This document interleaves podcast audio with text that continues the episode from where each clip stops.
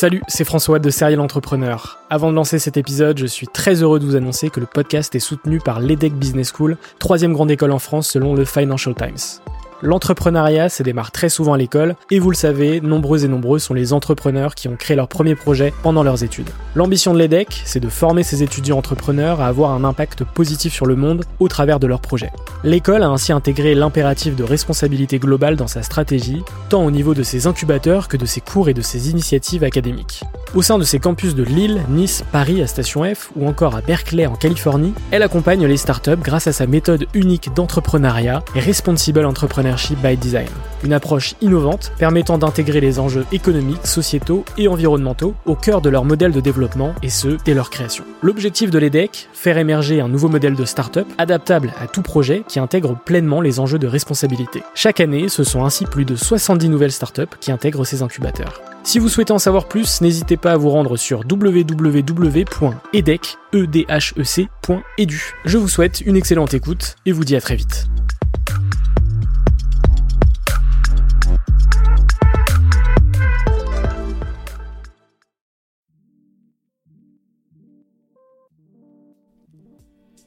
Bonjour, c'est François Allais et bienvenue sur Serial Entrepreneur, le podcast des entrepreneurs. À travers ce podcast, je souhaite mettre en avant l'entrepreneuriat sous toutes ses formes. J'ai la conviction que chaque entrepreneur possède une histoire, que chaque entrepreneur a dû faire des choix et a pris des risques pour réussir, et que chaque entrepreneur a franchi un cap dans son business grâce à des rencontres.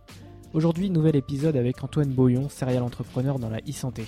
Pionnier dans la téléconsultation, Antoine Boyon lança une première start-up en 2013, French Medicine. Ce fut le premier service de téléconsultation médicale à destination des expatriés et francophones. Deux ans après, fort de sa première expérience et toujours dans une volonté de moderniser le secteur de la e-santé, il créa Epiderm, le service leader de la télédermatologie en France.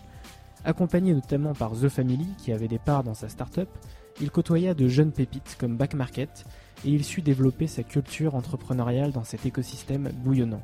En avril 2018, après plus de deux ans et demi d'aventure, Visiomed Group fit l'acquisition de la société. Quelques mois après ce rachat, il décida à nouveau de créer un projet dans la santé Ambulise, euh, la plateforme de régulation des transports sanitaires. Avec cette start-up, la volonté est de mettre à disposition des outils simples qui simplifient le processus de réservation et de suivi des commandes afin de gagner en efficacité. Outre Ambulise, Antoine a cofondé Ease Studio, un créateur de projets autour de la e-santé et du bien-être, le but, apporter des compétences et de l'expertise à des porteurs de projets dans ce secteur. Dans cet épisode, on parle de son expérience entrepreneuriale, du fait d'arriver dans un secteur sans y avoir aucune expérience, de e-santé ou encore de l'écosystème startup et du bullshit qui tourne autour de celui-ci. Merci Antoine pour cet échange particulièrement intéressant et pour ta vision de l'entrepreneuriat. Excellente écoute à tous et à très vite. On se retrouve début juin pour un nouvel épisode. Salut Antoine. Salut. Euh, bah, merci d'avoir accepté euh, mon invitation pour ce Avec- podcast. Avec plaisir. Euh, donc toi, tu es un entrepreneur principalement dans la health tech, donc dans la santé. Ouais. La première question que je pose toujours, c'est qu'est-ce qui t'a motivé à entreprendre? À entreprendre? Ouais.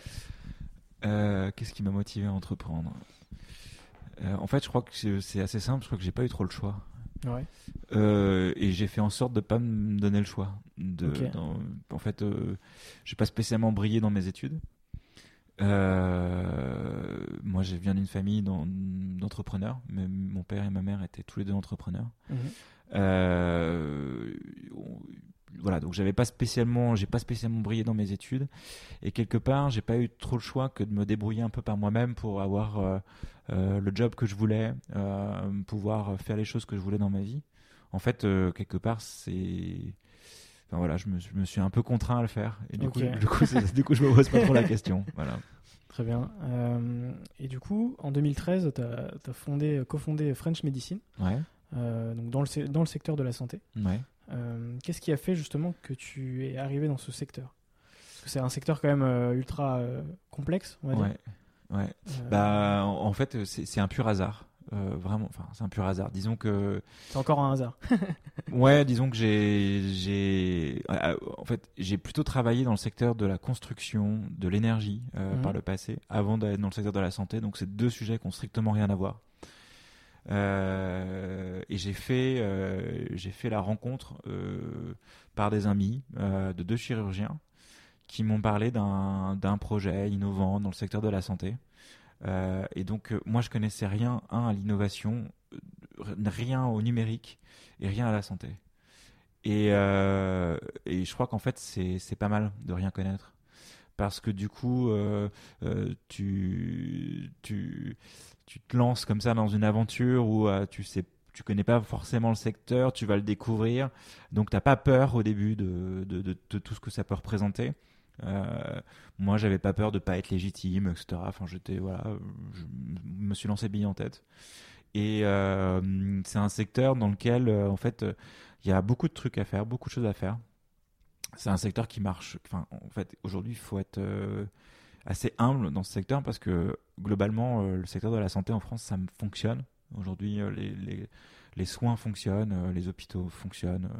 on a un servi- on a un système de santé qui est, qui est quand même, C'est clair. qui quand même qui marche bien. Et euh, par contre, c'est vrai qu'il y a des choses à pouvoir, on peut améliorer des choses à la marge, notamment en fait sur les coûts. C'est-à-dire que euh, il y a des dépenses qui sont faites, qui peuvent être optimisées. Enfin voilà, il y y, a des choses, il y a des choses à, à traiter. Euh, et c'est un secteur euh, qui était au départ assez, euh, c'est assez, fermé comme secteur. En fait, les, euh, enfin, c'est pas évident d'y rentrer en fait. C'est-à-dire Mhm. que si t'es pas médecin toi-même ou si t'as, si dans, par ton réseau tu connais pas forcément beaucoup le truc, et ben c'est pas forcément évident d'y rentrer. Mais là, c'est en train de changer. C'est-à-dire qu'il y a plein de nouveaux entrepreneurs maintenant qui arrivent sur le secteur, qui, prennent des problématiques et, euh, et voilà, qui les traitent quoi. Ok. Et du coup, euh, bah, qu'est-ce qui t'a amené à créer euh, French Medicine?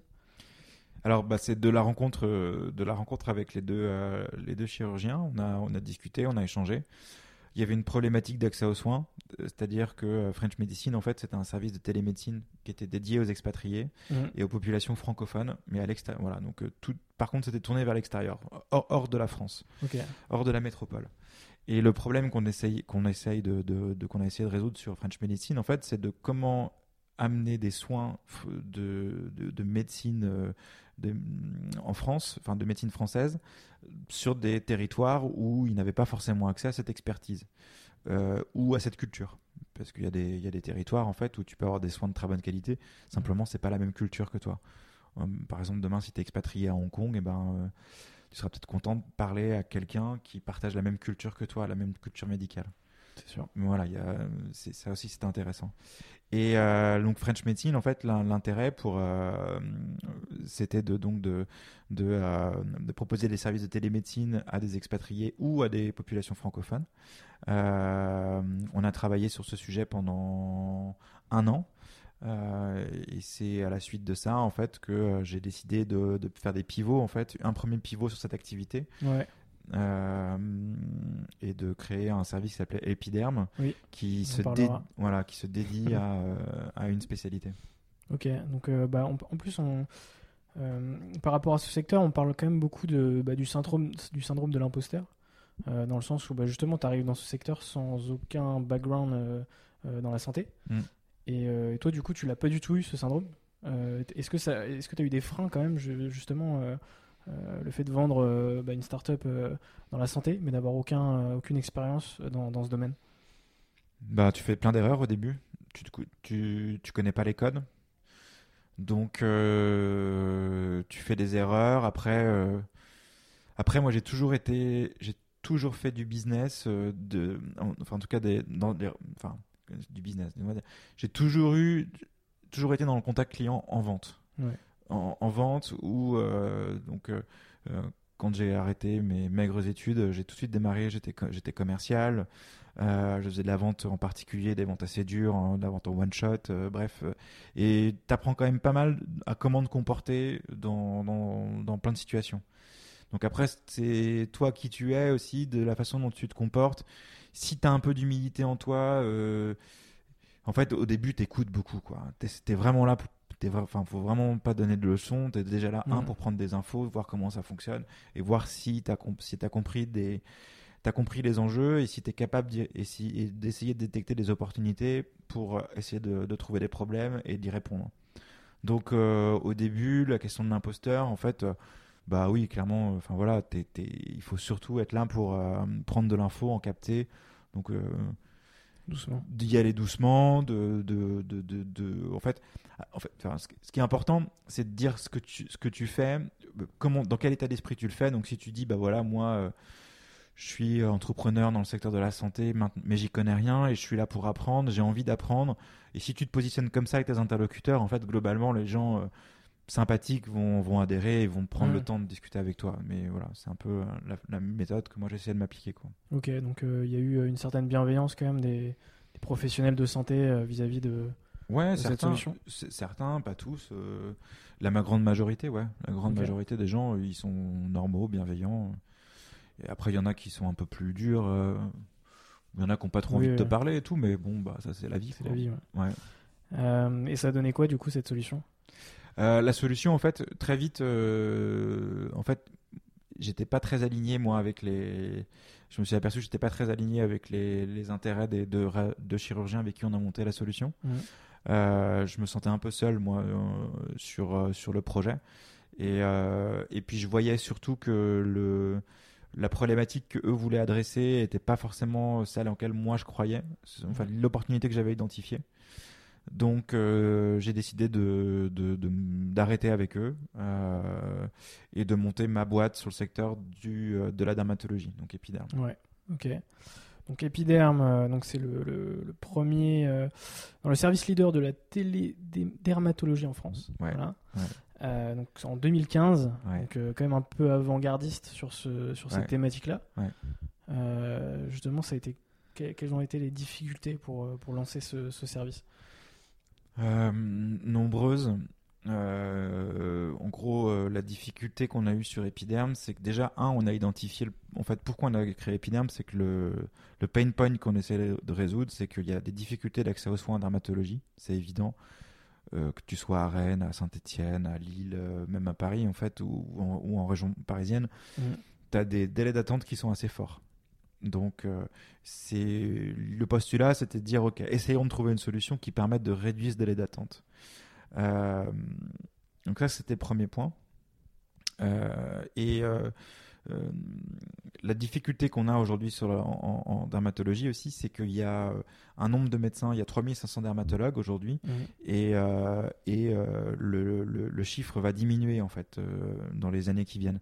C'est-à-dire que la pyramide des âges fait, euh, Ouais. fait son œuvre et en gros, euh, on va avoir pas mal de médecins qui vont partir en retraite, qui vont pas forcément être remplacés. Mhm. Et ça, c'est aussi un sujet. Donc ça veut dire qu'il y a un sujet actuellement, donc euh, il y a un problème, et en plus, peut- potentiellement, ce problème est en croissance. Et tout de suite, on avait identifié la télémédecine comme étant potentiellement un- une réponse à ce problème.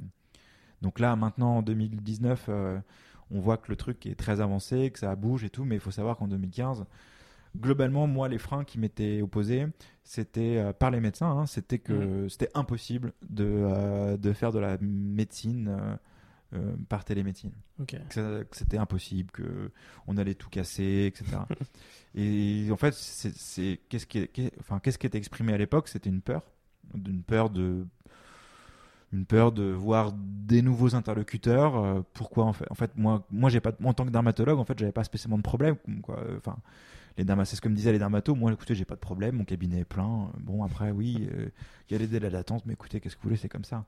Et euh, pourquoi vous voulez que je m'emmerde à faire autre chose, quoi, et autrement? Et euh, du coup, on avait un frein qui était côté euh, côté médecin, qui était de dire potentiellement, bah, moi, je vois pas l'intérêt pour moi. On a eu un frein plus large, c'est qu'on a eu même les, un syndicat de dermatologie qui nous a carrément, enfin, qui nous a carrément mis des bâtons dans les roues à un moment donné de façon hyper forte, en, nous, en nous menaçant. Enfin, en gros, ils, ils voulaient pas que la solution existe. Ils voulaient pas que la télémédecine en dermatologie, ça existe, quoi. Euh, euh, ou alors, si ça devait exister, il fallait que ça passe par eux et non pas par des solutions extérieures. Mhm. Euh, après, on a dû, donc on a dû vraiment évangéliser le marché. 2015, 2016, 2017, j'ai passé beaucoup de temps moi avec les autorités de santé, avec les influenceurs du, de- du monde de la dermato, avec le conseil de l'ordre des médecins, euh, pour euh, évangéliser le marché, euh, faire en sorte que la pratique de la télémédecine soit reconnue. Donc, on a fait des publications médicales sur nos résultats, c'est-à-dire qu'on a été complètement transparent.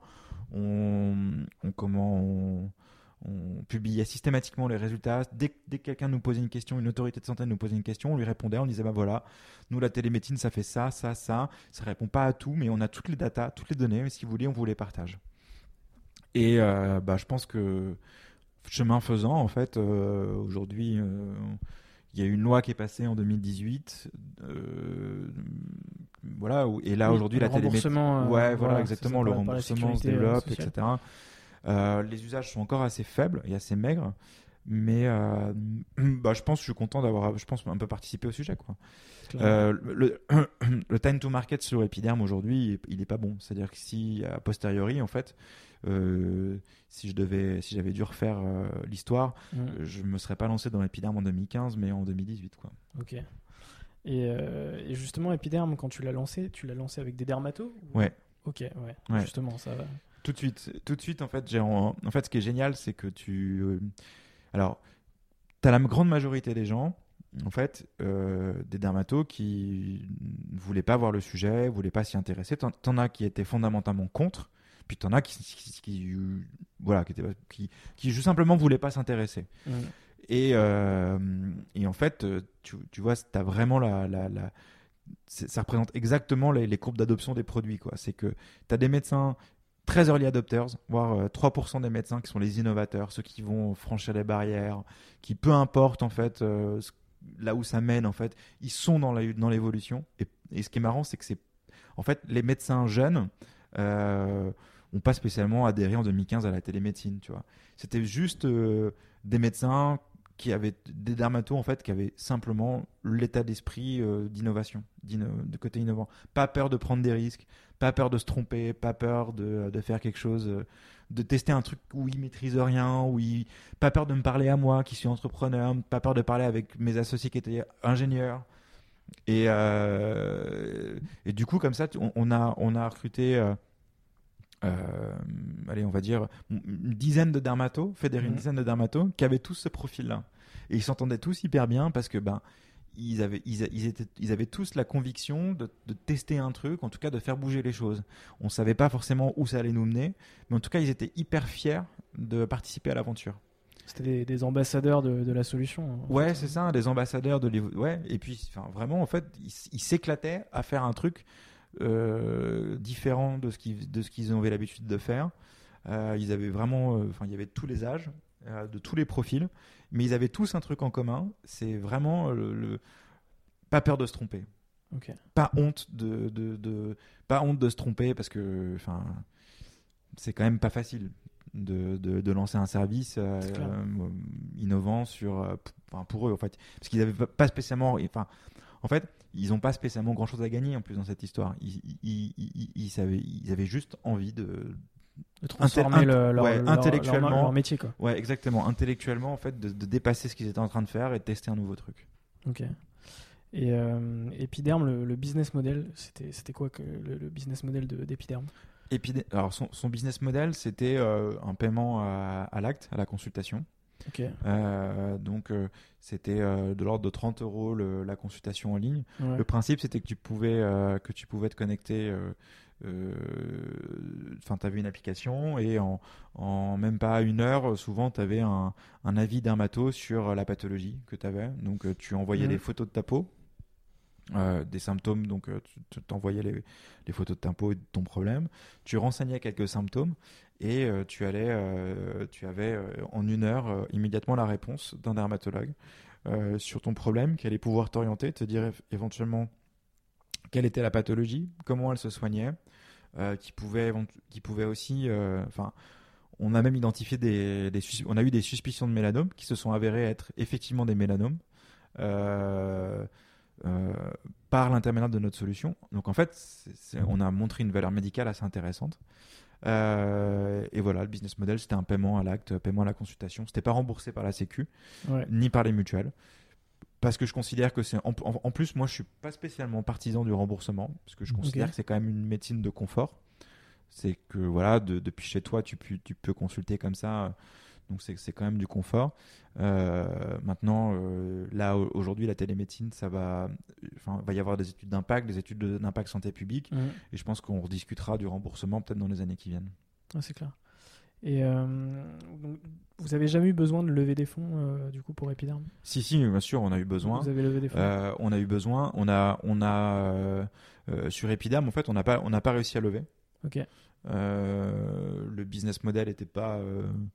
Était- Difficulté de convaincre En- en des- fait, les si tu veux, le- investisseurs. euh, Ouais, la- le secteur de la santé en 2015, 2016, 2017. euh, enfin, encore aux prémices de, Ouais, de ce qui peut exactement. se passer aujourd'hui. Ouais. Donc on a, on n'a pas, on- en fait on a fait, on a fait des levées de fonds, mais euh, je dirais euh, euh, euh, family and friends quoi. Ok. Donc de, la, de la- la love money. de la love money exactement. ouais. Euh, après en fait on, on avait engagé, euh, on avait, on, on allait closer une levée de fonds. Euh, et puis c'est à ce moment-là en fait que j'ai eu une opportunité de, de vendre, euh, de vendre la boîte à un Mhm. groupe plus large qui allait prendre en main le sujet. Et en fait, j'ai saisi l'opportunité parce que je me, je, je voyais bien que euh, euh, seul le projet allait être compliqué à, à faire, à faire émerger. Donc tu sentais que c'était le, le bon moment pour vendre? Ouais, c'était une bonne opportunité. En fait, je dis, en fait, au départ, on a discuté de levée de fonds avec mon, mon acquéreur. Mhm. Donc, il devait rentrer en levée de fonds. Et puis très vite, en fait, on a plutôt, on s'est plutôt orienté sur, euh, sur, euh, sur une vente. Ok. Ouais. Et, euh, et la, la- la vente s'est bien passée. Enfin, c'était ce que les deux parties voulaient de- dans tous les cas. Et, Ouais. et, Ouais, ça a été très pas, rapide. pas de pas de regrets par rapport non, à ça. Non, non, ça a été très, très rapide. En fait, alors, je, je me suis tourné vers d'autres acteurs aussi. J'ai eu d'autres pro- d'autres propositions, mais qui avaient, euh, qui étaient, enfin, franchement, rien à voir avec celles que j'ai pu avoir euh, et avec celles avec qui on a, on, on a fait affaire. Euh, tout ça, ça, fait, ça s'est fait très vite. Euh, en fait, les bonnes affaires, elles se font vite, quoi. Ouais. Voilà, donc euh, c'est plutôt. voilà, Et, plutôt et bien ça existe encore Epiderm du coup? Alors Epiderm ça, Epiderm, ça a été intégré à un service qui s'appelle BeWell Connect, qui est donc le- la boîte qui m'a racheté, c'est Visiomed. Mhm. Euh, et aujourd'hui, euh, je pense qu'ils l'ont intégré à leur service qui s'appelle VisioCheck, Mhm. qui est un service de téléconsultation médicale en, en pharmacie. Et euh, a priori, le projet, c'était de l'intégrer à ce, euh, à ce service. Mais moi, j'ai quitté la boîte il y a plus d'un an maintenant, donc Ouais, je ne pourrais pas te dire exactement euh, Ok. où ça en est. Très bien. Euh, ensuite, donc en, bah, en- l'année dernière, tu as cofondé Ambulise. Mhm. Est-ce que tu peux nous en dire plus sur euh, Ambulise? Euh, quand j'ai quitté, en fait, alors j'ai- accompagné Visiomed, leur preneur, pendant, pendant près d'un an euh, pour aider justement à l'intégration du, du service Epiderm dans leur service à eux. Euh, et puis je me suis, ça m'a donné du temps pour euh, pour chercher aussi et, et de voir ce que je voulais faire après dans le dans le futur. Je me suis posé la question de, de quitter le secteur de la santé Euh, parce que Bon, voilà, c'est, si tu veux, sur Epiderm, j'ai quand même passé beaucoup de temps en évangélisation, donc je, je, je, je, je me méfiais beaucoup de la latence euh, et du temps, du temps de, d'appréhension de l'innovation dans le secteur. Ouais. Donc c'est un secteur où il faut peut-être être par- parfois plus, faut avoir du temps, en tout cas bien comprendre. euh, en tout cas, c'est un point de vigilance, c'est vraiment bien ça, bien de comprendre euh, à quel moment tu en es de, de, de la phase d'innovation et, et comprendre que euh, peut-être que ton service que tu vas développer qui va être génial, bah, peut-être qu'il va mettre des années avant de se déployer. Et ça, faut être hyper vigilant. Et je m'étais dit, ouais, la santé, c'est peut-être un peu galère. Et en fait, mais t'étais sûr de, de- de créer une nouvelle boîte du coup ah ouais, j'étais sûr de. Sur. euh, J'étais ah, j'étais sûr de recréer une nouvelle boîte, Ouais. c'est sûr. C'est sûr. Parce qu'en fait, euh, c'est d'ailleurs assez marrant parce que quand j'ai intégré les équipes de Visiomed, du coup, j'étais ingérable. j'étais vraiment ingérable. J'étais ingérable. C'était euh, et enfin je j'étais intégré dans l'organigramme, euh, mais euh, ça marchait pas du tout. Je, Ah oui, donc t'as quand même intégré leurs équipes euh, Ouais, après le, rachat de. ouais, ouais, j'ai intégré leurs équipes et, euh, et j'étais pas du tout capable de, enfin, j'étais pas du tout capable d'être dans, dans l'équipe. En fait, Hmm. j'avais, pas du tout envie de. Enfin, moi j'avais mon rythme, ma vitesse, ma vision des choses. Euh, eux, ils avaient la leur et on- ça marchait pas du tout, quoi. Mm. Ça marchait pas du tout. On avait, euh, j'avais, on n'avait pas du tout la même vision, euh, donc. Hum, Puis après, c'était c'est des aspirations. Enfin, moi, je sais que voilà, j'aime être indépendant et c'est et compliqué aussi, je pense, de, bah, justement, quand tu as eu de grosses expériences d'entrepreneur, de revenir au, au salariat. Je pense que c'est ouais, c'est du jamais vu en fait. Non, Enfin, je pense, franchement, je pense pas. Ouais, je pense que c'est du jamais vu. de, de- en fait, de- en globalement, euh, les, les périodes comme ça de, de, transition, euh, elles marchent jamais vraiment très bien, quoi. Mm. En gros, enfin, moi, l'impact que ça a eu, c'est que à partir du moment où j'avais vendu ma boîte, je l'avais vendue, en fait. C'était- euh, Ouais, faut tourner la page. ouais, j'avais, euh, en fait, quoi. elle s'est tournée d'un seul coup. euh, euh, le 12 février, euh, le jour de la vente, euh, c'est terminé quoi. Enfin, en fait, dans ma tête, j'étais vraiment passé à autre chose quoi. Ok. Euh, voilà. Et donc après, euh, sur Ambulise, en fait, je me suis, je- je- en fait, le, le chemin faisant, j'ai, ben, j'ai vu pas mal d'opportunités dans le secteur santé quand même. Euh, et Parce notamment, coup, tu t'es- créé un réseau quand même. Ouais, c'est ça, ex- exactement, ouais, exactement, exactement. Euh, on a eu des beaux résultats sur Epiderm d'un point de vue santé publique, d'un point de vue, enfin, on avait fait, on a vraiment bien bossé. Et, euh, et voilà. Et du coup, en fait, euh, j'ai fait, j'étais en discussion aussi avec euh, avec un groupe d'établissements de santé, qui est le groupe Vivalto, Oui. avec qui j'avais noué des relations. Et puis, par hasard, en fait, je tombe sur un article sur les transports sanitaires, sur la gestion des transports. Et euh, donc tout ce qui concerne les ambulances, euh, Mhm. les, les taxis conventionnés, les VSL. Euh, et c'est un sujet en fait qu'on voit d'actualité. On voit souvent un peu d'actualité là-dessus. On voit manque de transparence, parfois, quelques dérapages de coûts, d'organisation. et, j'ai creusé un peu le sujet. Donc j'ai fait un peu de recherche Mhm. pendant, je sais pas, pendant une semaine. J'ai fait des recherches. Et, euh, et puis j'en ai tout de suite parlé aussi à, à ce groupe d'établissements de santé et à leur directeur. Euh, et on a tout de suite compris qu'il y avait un truc à faire sur le sujet, que c'était un sujet d'actualité. Et euh, en fait, ce que j'ai fait, c'est que j'ai itéré en mode. Enfin, j'ai créé une LinkedIn page dégueulasse avec. j'ai j'ai mis euh, une centaine d'euros en AdWords euh, pour comprendre un peu comment, quels étaient les mécanismes d'acquisition de trafic, etc.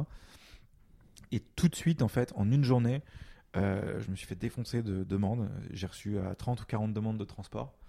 Euh, j'ai fait waouh, en fait, ça mord bien, ça, ce, truc-là. Euh, et puis de fil en aiguille, en fait, bon, j'ai compris que ce modèle d'acquisition, euh, c'était pas forcément évident, mais en tout cas, j'ai vu qu'il y avait un sujet. Euh, j'ai interviewé des transporteurs, j'ai interviewé des, établissements, euh, et c'est là que le sujet, en fait, il a. Enfin, pour moi, ça a fait sens. Je me suis dit, ok, j'y vais, je fonce. On va, créer, on va créer cette boîte. Euh, et Ambulise, aujourd'hui, c'est donc de la régulation de transport sanitaire. Mhm. On, aide les établissements de santé à, à gérer, euh, gérer les, leurs missions de transport. Euh, on équipe aujourd'hui 24 établissements de santé en France. Euh, et on gère des, des, des milliers de transports aujourd'hui pour, pour le compte de ces établissements de santé. Euh, c'est un marché qui est en train de s'ouvrir, qui est en train de qui est en train de changer. En fait, il y a des mu- mutations qui sont en cours sur le marché. C'est un marché qui est hyper atomisé, qui est en train de se, de se restructurer, de se consolider. Euh, la loi a changé. Enfin, il y a vraiment plein de sujets à, à traiter euh, aujourd'hui sur ce secteur. Ok. T'es- T'es toujours au, au démarrage d'un secteur en fait. Entre épiderme et ça, Ouais. j'ai l'impression que t'es toujours. euh, Ouais, alors là, pour le coup, le time to market sur Ambulise, il est, il est optimal. C'est-à-dire que le, la bascule, en fait, euh, le sujet, il existait, euh, il existe depuis vraiment un, un certain moment, quoi. euh, Mhm. le- le- la, la problématique d'organisation des transports sanitaires. En revanche, il y a eu une loi qui est passée en 1er octobre 2018 euh, qui change l'organisation et qui, du coup, hmm, quelque part, est l'opportunité pour nous de nous déployer. Ça veut dire que tous les établissements de santé en France ont réfléchi à leur mode d'organisation sur les transports sanitaires. Et c'est ce qui nous permet aujourd'hui, nous, de. Tu vois, on onboard un établissement par semaine, voire plus maintenant, Mhm. euh, avec notre équipe. Euh, et c'est le time to market est bon, quoi. Ok, donc euh, Voilà. super. Ouais. Euh, et euh, à côté de ça, t'as monté euh, EAS Studio. Ouais, Is. Est, Is, ok, très bien. et qui est un qui est un startup studio du Ouais, coup. exactement. Est-ce que tu peux nous en dire plus là-dessus? En fait, je la ce que j'aime faire, c'est le démarrage de des projets. Mhm. J'aime bien la phase euh, 0-20, on va dire, Ouais. de 0 à 20 personnes. Euh, euh, Ambulise, moi, je porte, je porte un peu Ambulise aujourd'hui. Ouais. Euh, mais j'ai, il y a. T'es tout, deux- tout seul dessus du coup, du coup? Non, on est, euh, on est, euh, on est une équipe de 8 aujourd'hui. Ouais. Euh, j'ai euh, j'ai euh, trois associés sur Ease qui m'aident à piloter aussi euh, en Bullies. Euh, et puis on est en train de structurer, euh, st- structurer toutes les, euh, toute l'activité. Euh, Ease, en fait, ouais, c'est quoi? C'est un startup studio. Euh, alors, enfin, on le présente comme ça, on dit que c'est un startup studio. La réalité, c'est que c'est, c'est aujourd'hui, c'est plus, euh, c'est plus un, comment, une société dans laquelle on, on- par lequel on investit euh, soit dans des projets existants, soit qu'on crée nous-mêmes. C'est pas forcément, c'est pas forcément un startup studio. euh, Peut-être un plus un, un label de projet Ouais, c'est ça. C'est que c'est en devenir, si tu veux. Ce sera peut-être un jour un vrai startup studio, mais la réalité, c'est que euh, aujourd'hui, c'est plus, euh, c'est plus quelque chose qui est en devenir. Mais en tout cas, c'est une structure que, que- en tout cas, j'ai voulu le structurer comme ça. C'est que j'ai, euh, il y a des opportunités aujourd'hui sur le secteur de la santé. Mhm. La prochaine, on est en train de, de, de lancer un nouveau projet qui s'appelle l'ENA. Et l'ENA, ce sont des centres de soins spécialisés autour de la peau. Ouais. Donc là, ça, ça va faire écho avec Epiderm. Totalement. Euh, mais là, pour, pour le coup, c'est du brick and mortar, c'est des, des, des centres physiques de, de, de dermatologie qu'on va, qu'on va euh, travailler différemment, aider les, les médecins à travailler différemment. Euh, ça, c'est un besoin que moi j'avais identifié euh, très tôt dans Epiderm. Et euh, enfin, en tout cas, pas dans Epiderm, mais en tout cas en discutant avec les dermatos aujourd'hui. Euh, et euh, et c'est un projet qui est, qui est en train de se lancer et qui va avoir le jour aussi, je pense, en 2020. Ok. Et euh, donc c'est exclusivement euh, des, des startups du coup C'est pas des, des pro- d'autres projets euh, par exemple je sais Bah, pas. en fait, c'est quoi une startup? En gros, c'est euh, c'est pour moi le- la- ce qui définit la startup, c'est de la croissance. Mhm. Euh, c'est des boîtes qu'on veut avoir une croissance forte. Donc même même sur un sujet beaucoup plus beaucoup plus brick and mortar comme l'ENA où là on est sur des, des centres physiques, Ouais. ce qu'on veut c'est déployer un modèle scalable, enfin scalable dans la limite du possible en tout cas dans lequel on va on va avoir un, un plan de développement où on veut ouvrir pouvoir euh, accélérer euh, voilà, très rapidement c'est euh, combien on passe de 1 à 2 à 3 4 5 à 10 20 etc centre de de, de centre de la peau. Donc, euh, en ça, ce sont des startups, ouais. Alors, enfin, moi, je vois pas mal de, de gens parler de dire, ouais, moi, j'ai une startup. Parfois, en fait, ben, on n'a pas tous des business models startup. Mm. Et vraiment, moi, pour moi, ce qui caractérise, c'est l'hypercroissance. C'est c'est euh, voilà, c'est euh, c'est pouvoir sont- euh, dupliquer le modèle ouais, infiniment en fait. Ouais, exactement, ouais, exactement. ouais. Ok. Et aussi le fait que le business model que tu portes, souvent en startup, c'est euh, tu es toujours un peu en recherche de ton Oui. business model. Voilà, c'est ça. Tu vois, sur Ambulis, nous, c'est un sujet aujourd'hui, business model. Euh, C'est quoi du coup le, le business model d'Ambulis et ben, on est en train de le découvrir en fait. Ouais. On est en train de le découvrir. Nous, ce qui nous compte, ce qui compte pour nous aujourd'hui, c'est de capter les flux. Pour Euh, le moment, les- c'est les, les établissements qui c'est payent. ça, ouais. Exactement. Euh, Ce sont les une- établissements une qui payent. Pour la- euh, Voilà, exactement. Euh, et, et on sait qu'on va, qu'on va, euh, qu'on va évoluer dans notre business model, qu'on va en trouver d'autres, qu'on va augmenter nos revenus, qu'on va, voilà. Donc c'est ces différentes phases de boîte. euh, là aujourd'hui, c'est pas notre, notre priorité, c'est pas clairement, c'est, c'est pas forcément nos revenus aujourd'hui. Notre priorité, c'est d'onboarder les établissements de santé. Et il y aura une deuxième phase. Ok. Euh, dans ta carrière d'entrepreneur, est-ce que euh, y a eu des euh, des personnes, des, des établissements qui t'ont permis justement de franchir un cap dans ton business, de, Ouais, de répondre à tes questions rapidement, enfin. ouais. Euh, alors moi je m'étais fait pas mal accompagner au départ. Au départ euh, alors sur French Medicine j'avais fait le programme d'accélération euh, Rise qui, qui était un programme porté par Numa à Paris. Oui. Après j'ai fait avec Epiderm on a, on intégré The Family qui était Oui. actionnaire de- d'Epiderm. Donc tout ça moi ça m'a fait ma culture. Enfin vraiment The Family m'a fait ma m'a éduqué Mhm. comme Numa aussi hein, parce que Numa on avait des du mentoring avec des, des, des, des types qui avaient vraiment euh, des personnes qui avaient vraiment de C'était c'était l'expérience. déjà Numa ou c'était le, le camping C'était déjà Numa, ouais. Déjà Numa. C'était déjà Numa. Euh, et euh, c'est là, en fait, comme, enfin, moi, je me suis vraiment fait, euh, fait la ma culture entrepreneuriale du monde, du secteur digital et numérique là-bas, quoi. Donc, en faisant des super rencontres. Bah oui. on a des, quand on a démarré sur French Medicine, en fait, on est, à l'époque, on, est, on, enfin, on était dans la même promo que, des boîtes comme Back Market par exemple. Ok. Donc, euh, euh, le- la revente de téléphone, etc. ouais, c'est ça, ça. ouais, ouais. Ok. qui est une super boîte.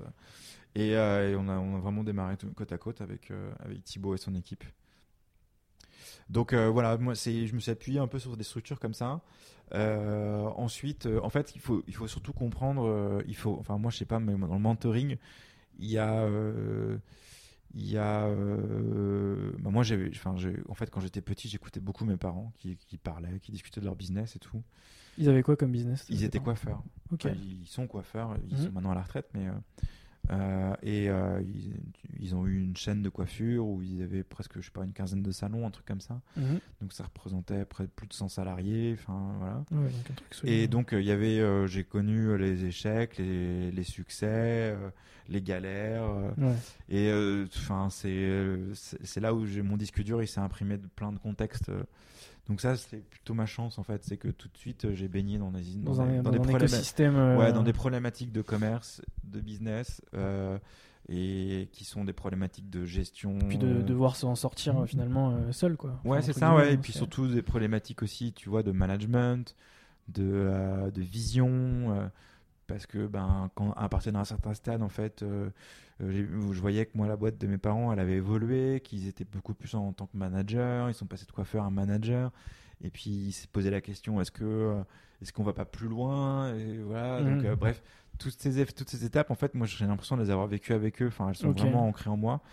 Euh, et du coup, ben, ouais, après, j'ai quand même quelques mentors. J'ai discuté pas mal avec Joël Renault, qui est euh, PDG de Deltador, Ouais. euh, qui me suit encore maintenant et avec qui on échange. euh, en fait, qui fait miroir, quoi. Qui, je lui parle de mes problèmes. et en fait, ça fait du, ça fait du bien euh, de discuter. Parce que, bon, globalement, les, les, les, les, les réponses à tes problèmes, c'est souvent toi qui les as, quoi. Euh, faut pas attendre des autres. C'est toi qui vas prendre les décisions et Ouais, voilà, c'est- exactement. et personne va le faire à ta place. Exactement. Et après, il faut surtout être bien conscient que les business qu'on porte aujourd'hui sont pas les business Ça n'a euh, rien à voir de nos avec. parents. euh, voilà, exactement. Et que, en fait, il y a des, y a des, aujourd'hui, il y a des mentors. euh, par exemple, moi, je vois des mentors, euh, des cadres, etc., qui sont mentors. Mm. Enfin, je me méfie vraiment moi de, de ce mentorat. Faut, faut être hyper vigilant. euh. Mm. C'est clair. Euh, en gros, il faut bien comprendre les business dans lesquels on est. Idéalement, il faut se tourner vers des, vers vers des, vers des structures d'accompagnement spécialisées digital, spécialisées dans les dans les dans ce qu'on fait quoi en fait, hein, dans les business scalables, dans les Mm. dans, dans les levées de fonds. Il faut comprendre au jeu auquel on joue quoi. Et il faut surtout, en fait, moi je me, ce que je me suis fait, c'est qu'il y a quantité de contenu sur Internet. Euh, tu peux- Bullshit. non, non, non, non, mais enfin, non, oui, il y en a. Alors là, oui, en plus bullshit, mais il y en a surtout du, euh, il y en a surtout du- de l'excellent contenu Ouais, c'est clair. dans les trucs qui, qui pèsent, tu vois, genre euh, Y Combinator. Tu peux, tu peux. Vas-y, faut, faut tout lire, tout regarder, quoi. Mm. C'est, c'est la crème de la crème hein, de ce qu'on est, en- de- du jeu auquel on est en train de jouer. hein. Donc, faut vraiment se forcer à les regarder parce que, euh, mais parce que les mecs sont, sont super balèzes, quoi. Euh, après, bon, c'est très euh, californien comme attitude, mais euh, mais ça contrebalance pas mal notre côté, notre côté, tu vois, plutôt européen ou même français ou même breton, tu vois, pour toi et moi, quoi. Bon, ben, c'est pas mal à un moment donné de twister le truc avec justement quelques vidéos parfois californiennes où les mecs te font juste changer d'échelle, quoi. Et je te clair. parle, enfin voilà, et puis quand tu vois les problématiques en Asie et tout, enfin les gens qui portent des, des projets, Mm. les échelles sont beaucoup plus grandes, les problèmes sont différents. Quand tu vois notamment en fintech euh, en Asie, euh, enfin les solutions de paiement, etc., c'est des... Ouais, qui voilà. lèvent euh, des milliards et des ouais, milliards. exactement, ouais, exactement. Mais en fait, de malade. hein. mais moi je sais pas, j'ai l'impression de jouer à ce jeu-là aussi, tu vois. J'ai pas l'impression de, de, de, de subir cet environnement, au contraire, moi il m'inspire vraiment, euh, puis j'ai envie d'être dans le même, j'ai envie de, jou- de jouer dans la même cour, quoi, et d'être aussi ambitieux que, que ces gens-là en Asie ou aux États-Unis. Ou... Et d'ailleurs, c'est ce qui caractérise les boîtes, je pense, qui réussissent même en France, c'est que les mecs sont hyper ambitieux en fait. Mm. Si tu pourrais pour réussir, faut être ambitieux. Bah, dans ton domaine, quand, tu, quand on voit euh, Doctolib par exemple, euh, Ouais.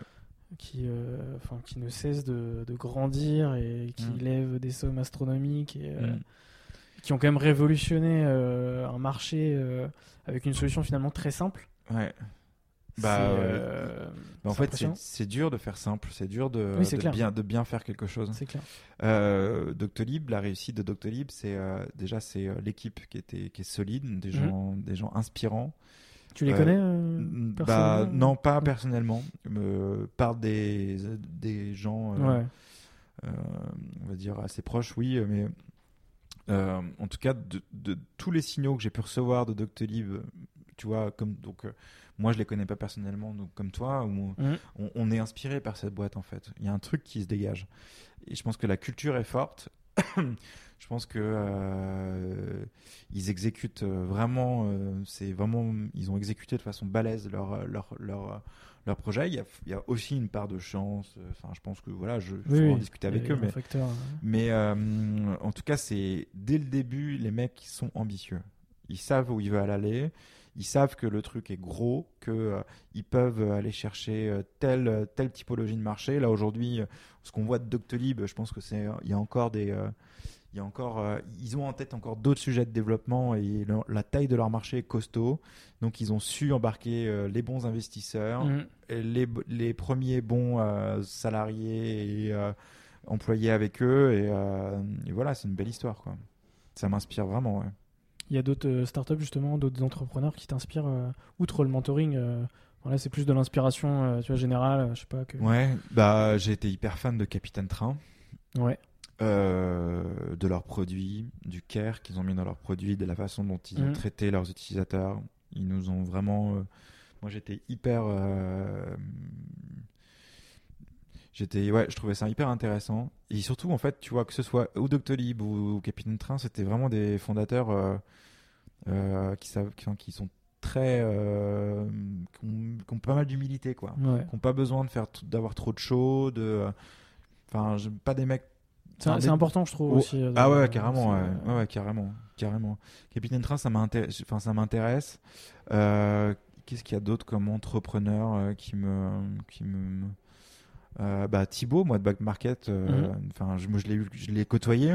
Ce qu'il a réussi à faire avec son équipe, euh, je suis hyper admiratif parce que. euh, je crois que Back Market a dû lever en tout 50 millions. Ils sont Ouais. déployés partout, euh, presque partout dans le monde maintenant, peut-être pas en Asie. Mais enfin, me dire qu'il était là juste à côté de moi et que je le voyais et, et je me dis putain chapeau, il a, il a bien géré sa, sa croissance et tout, ça, ça, ça m'inspire aussi. Euh, non, après euh, c'est pas, en fait c'est plus les personnes. Donc dans l'entrepreneuriat, ouais, il y a des gens je trouve qui se démerdent bien. Mhm. Puis après, je vais être aussi inspiré par des, euh, je sais pas, des gens qui gèrent leur vie euh, simplement, qui ont, des talents, qui, Mhm. je sais pas moi, tu vois, des sportifs qui, qui vont m'inspirer, des gens qui, tu sens que en fait leur vie, leur vie se passe bien, qu'ils arrivent bien à la, à la piloter et que, euh, et C'est que qu'ils se donnent des, qu'ils sont ambitieux, qu'ils se donnent des objectifs, qu'ils les atteignent. Ça, ça m'intéresse. Bon après oui, euh, franchement, c'est clair, euh, Elon Mhm. Musk. euh, Bon, Oui, après, ça, c'est le. Bon, voilà, tu vois. La base. ouais, ouais, ouais. non, mais bon, ouais. En fait, ce qui est cool dans Elon Musk, c'est le côté où le mec, il a, il a pas peur du ridicule, il a Mm. pas peur de se planter, en fait. Il en a rien à foutre, quoi. Et puis, il a une façon de communiquer aussi euh, Ouais, bien, ouais, bien ouais. à lui. euh, enfin, sur Twitter. et Ouais, c'est ça, ouais, exactement. Il a aucun. euh, Exactement. Et ça, c'est quand même. En fait, quelque part, ça te décomplexe vachement aussi. C'est clair. Bon, après, euh, voilà, tu, tu peux pas. Enfin, comment tu veux te comparer à ce type-là C'est juste Oui, incroyable non, ce qu'il fait, quoi. clair. Enfin, moi, je trouve ça génial que lui, il porte ce rêve. Il dit Putain, moi, je veux aller sur Mars, quoi. Je veux, super. dé- je veux démocratiser ça. Ouais, ouais, ouais, ouais, c'est ça. Donc, moi, là, pour le coup, en fait, globalement, le mec, tout ce qu'il fait m'inspire, quoi. Ça, c'est clair. Il m'emmènera. Il, enfin, il, il serait carrément susceptible de m'emmener dans sa navette spatiale sur Mars. Ouais, tu serais partant pour aller sur Mars. Ouais, ouais. parce que ça me, parce que ça me fait marrer.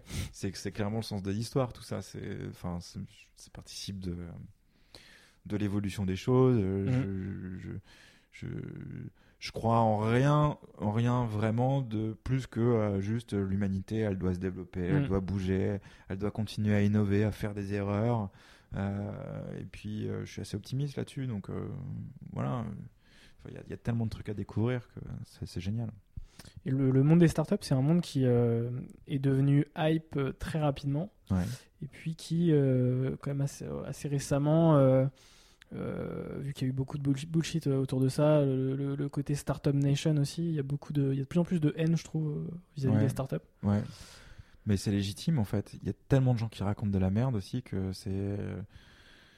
En fait, faut arrêter quoi. Faut Mm. arrêter. Euh, Enfin. Mais tu vois, c'est con parce que y a, y a- enfin, en ce monde-là, enfin, tout le monde n'est pas, n'est pas pourri, tu vois. Il y a quand même des entrepreneurs qui, bah, qui, qui galèrent pour monter leur, ouais. leur business. Bah, en Et, fait, déjà, il y a euh, des gens qui profitent de la méconnaissance du secteur Ouais. pour prétendre, euh, pour prétendre euh, disrupter des trucs, faire ça. de l'innovation. En J'aime fait, j'aime pas ce mot, ils sont juste, ouais, voilà, ouais. Mais ils sont juste là pour prendre le pognon. euh, par- L'ubérisation, ce genre de choses. Ouais, ouais. Mais euh, pff, en fait, bon, globalement, le, euh, le secteur startup, en gros, enfin, je pense que les organisations aussi. En fait, il y avait un vide. Moi, j'ai bossé chez Primagaz dans ma vie, donc Mhm. c'était plutôt une grosse boîte. Ouais. Et c'était marrant parce que c'est, enfin, c'était un, à l'époque vraiment, euh, le, le secteur des startups n'existait pas du tout, quoi, ou pas trop, tu vois. C'était de 2009 à 2011. Enfin, moi, je connaissais pas du tout, j'étais trop jeune. Et euh, et euh, donc les quand on était jeune, en fait, nous, on, bah, on se disait, tiens, putain, c'est cool, tu bosses chez Primagaz, putain, bien wesh, quoi, t'as, t'as, t'as réussi, euh, t'as- tu, tu, tu, tu rentres dans une boîte, tu gagnes ton salaire. Euh, j'avais un bon niveau de poste et tout, et, euh, et euh, je m'éclatais, j'étais à Paris, c'était chouette. Et euh, aujourd'hui, les, les, les, les, les jeunes, ils ont plus du tout envie de travailler, enfin, Mm. tu vois, tu, tu sors d'études, t'as pas du tout envie de travailler dans cette boîte, t'as plutôt envie clair. de travailler euh, chez Conto, chez Back Market, Ouais. euh, chez Doctolib. Ou alors de euh, monter ta boîte. ou alors de euh, monter ta boîte. ouais. tu commences même à être exigeant en disant ouais mais là attends chez Doctor il commence à y avoir beaucoup de monde donc en fait moi j'ai bien retenu la leçon je pense qu'il faut que j'aille dans une start-up euh, où il y a que 10 salariés comme ça je vais, je vais avoir plus d'equity Ouais, bon, c'est clair. mais euh, en fait euh, enfin en fait il faut surtout comprendre le jeu auquel on joue moi je, je- Enfin, en fait, c'est dur déjà d'entre- d'entreprendre, c'est Mm. hyper dur. C'est franchement hyper dur. C'est le, fait que, voilà, que 90% des, des, des Ouais. startups meurent euh, au bout Ouais. de 5 ans, Ouais, c'est quand même un chiffre fort. euh, Ouais, c'est ça. euh. C'est c'est dur d'entreprendre. Euh, faut être costaud. T'as plein de doutes. Euh, T'as plus de chances de te planter que de réussir quand même. C'est Mm. comme tu disais, la probabilité, la probabilité de réussir est bon. Après, avec l'âge, tu commences à, à avoir plus d'expérience et à faire moins Oui, d'erreurs. Mais euh, mais c'est pas évident.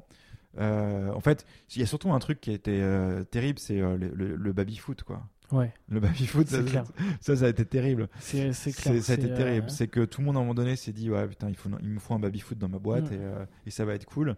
Et euh, c'est en fait les gens ne comprennent rien de ce qu'on est en train de faire. Une startup c'est juste une boîte où on bosse beaucoup plus que les autres. Tout le monde est très engagé, très focus.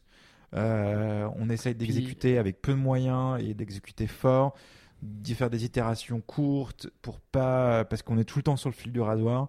Euh, à tout moment, on peut exploser, donc faut, faut sans arrêt, euh, faut jamais lâcher la pression de ce qu'on fait. Euh, et donc, c'est une organisation. euh, en fait, enfin, faut venir, hein, mais moi, pour en avoir vu pas mal des boîtes, il y a les vrais, les vraies startups, celles qui ont de la croissance, sont ces boîtes-là où tu es tout le temps sur le fil du rasoir. Et c'est ça qui est hyper intéressant. C'est ça qui est génial, en fait, c'est que tu célèbres, du coup, tu vas célébrer. Quand tu as une victoire, quand tu rentres un client et tout, mais c'est. Enfin, je sais pas, nous, on est passé. En octobre, on avait un établissement de santé. Euh, allez, 5 mois après, 6 mois après, on en a 24. Mais euh, quand je vois de où on est parti, et la, la vitesse à laquelle on va aujourd'hui, c'est ça qu'on célèbre en fait. C'est que c'est génial quoi. Et que ouais, c'est euh, l'adrénaline. euh, C'est ça, tu, tu- tu te nourris d'adrénaline, ouais, Ouais. exactement. Euh, et après, en fait, tu as tous les. Tu as tout le. euh, Enfin, je vais pas. Enfin, comment dire Tu as tout l'écosystème startup. En fait, enfin, franchement, moi, j'y participe quasiment jamais, ça m'intéresse pas. ça, et ça peut faire aussi un peu, un peu zoo, tu vois. Ouais, exactement. ouais. Euh, bah, dans le sens où, euh, voilà, Mm. le- waouh, start-up, euh, Mm. incroyable, tu vois. enfin, Mm. Alors que c'est juste finalement, euh, enfin, c'est c'est juste une phase d'une boîte qui, euh, qui veut innover, qui veut accélérer euh, rapidement, en fait. Ouais, c'est ça, c'est ça. Donc, En fait, globalement, nous, on avait, enfin, moi, j'ai pas trop, j'ai pas trop le temps d'aller aux événements, j'ai pas trop le temps de, de- on a- je pense qu'on on- même on communique pas assez sur l'extérieur sur ce qu'on fait et tout parce qu'en fait, on est vraiment en train de, de bourriner sur l'exécution. Donc voilà, voilà. Tu vois, même l'interview, en fait, enfin, j'ai envie de te dire, c'est, euh, c'est hyper rare. Quoi. C'est vraiment un truc que. Et t'avais refusé euh, de- Ouais. le débat. Ouais, ouais, ouais. Faut le préciser quand même. Mais euh, bon, voilà. Non, non, mais c'est clair. ok. Et euh, bon, à côté des, des rencontres, etc., de, de l'inspiration du, du monde des startups, c'est quoi les, les, les, les décisions que, que, que tu as prises dans, dans ta carrière d'entrepreneur qui t'ont qui t'ont marqué ou qui ont été difficiles à, à faire? Mm. Euh, Est-ce que déjà, est-ce que tu en as eu? Bah ouais, euh, ouais, plein. Clairement. ouais. C'est quoi, Euh, les, c'est quoi les le- plus marquantes, par exemple? À chaque fois, en fait, c'est c'est, stop ou encore sur un projet. En fait, les, les décisions marquantes, c'est quand tu démarres. Quand tu démarres. En fait, tu es toujours là en train de te dire, bon, est-ce que, en fait, tu regardes ta grille un peu, euh, enfin, on a tous, tu vois, une espèce de grille en interne où on se dit, ok, est-ce que j'ai coché telle et telle case? Est-ce que j'ai bien compris ce que j'étais en train de faire? Est-ce que je me suis pas planté? Est-ce que mon entourage me suit? Est-ce que c'est le moment de le faire? Euh, parce que ça c'est hyper important. Hein, c'est, euh, moi, je, ma famille aujourd'hui, enfin, tu vois, ma, ma, ma, femme, mes enfants, tout ça, c'est, c'est, c'est euh, aujourd'hui, j'intègre ça dans, le, dans comme- ce que je vis et comment je travaille, quoi. Euh, euh, tes parents, tout ça, enfin, tout ça, tout ça, tout ça, tu dois prendre en compte. Donc, le premier moment, c'est un, est-ce que quand tu te lances, déjà ça, c'est à chaque fois, c'est un, un sujet. Mhm. Euh, euh, le, le- les personnes avec qui tu t'entoures aussi, ça c'est des grosses décisions, donc euh, avec qui tu t'associes, comment tu le fais. Moi, je l'ai toujours fait un peu en mode, euh, en mode feeling, quoi. hein. J'essaye- on- Ça, ça se fait, tout- ça se fait toujours comme ça. Enfin, ouais, voilà. la grande majorité des cas, de passer. feeling, euh, voilà, c'est du feeling. Tu t'entends euh, bien avec la personne. ou ouais, tu t'entends bien. puis, euh, Enfin, Puis euh, voilà. voilà, c'est comme ça, effectivement. Il n'y a pas vraiment de recette. Euh, stop ou encore Est-ce que, euh, euh, est-ce que les boîtes euh, méritent de, de continuer ou pas? Par exemple, quand j'ai décidé d'arrêter French Medicine pour faire Epiderm, c'était une vraie décision aussi. Euh, ok, est-ce que je continue avec eux dans le, dans le cadre là Ou est-ce que je, je, je change de cadre? C'est les, les, les startups zombies un peu. co- Ouais, c'est ça, les zombies startup. ouais. Ouais. c'est que je pense que enfin i- effectivement est-ce est-ce que euh, je sais plus je lisais un truc tout à l'heure de Oussama Amar qui disait les de toute façon les startups en fait il faut les jeter de la falaise et puis euh, puis il y en a qui vont se démerder pour euh, pour survivre et en fait c'est ça qui moi je pense que c'est un super conseil c'est jette-toi et puis au pire au pire si tu, si tu tombes en bas et que tu t'écrases c'est pas grave Mhm. parce que c'est un jeu en fait euh, où tu peux recommencer Mm. c'est comme quand on joue aux jeux vidéo tu vois game over ok bon bah je vais tester autrement Ouais. et en fait, c'est ça, c'est là où il faut être fort. C'est qu'il faut être fort en se disant, euh, allez, c'est qu'un jeu, c'est pas grave, bim, je recommence. Euh, et c'est là où parfois, euh, dans ton entourage, c'est pas évident. Ouais, c'est clair. C'est-à-dire que, oui, euh, l'échec en France, machin, euh, c'est en train de changer et tout. Ouais, euh, sauf que, en fait, Mais encore Je- loin. je- non, mais c'est en fait, c'est surtout en fait qu'on, ben, les gens qui vous aiment, en fait, euh, ils s'inquiètent vachement pour vous. Et du coup, euh, vous le sentez. Donc c'est un truc d'ailleurs. Enfin, moi, je sais pas, mais en fait, j'essaie vraiment de pas parler de ça à mes proches, quoi. Mm. J'en parle très peu au travail. J'en parle très peu à mes parents. C'est compliqué de parler euh, entrepreneuriat, encore plus startup du coup.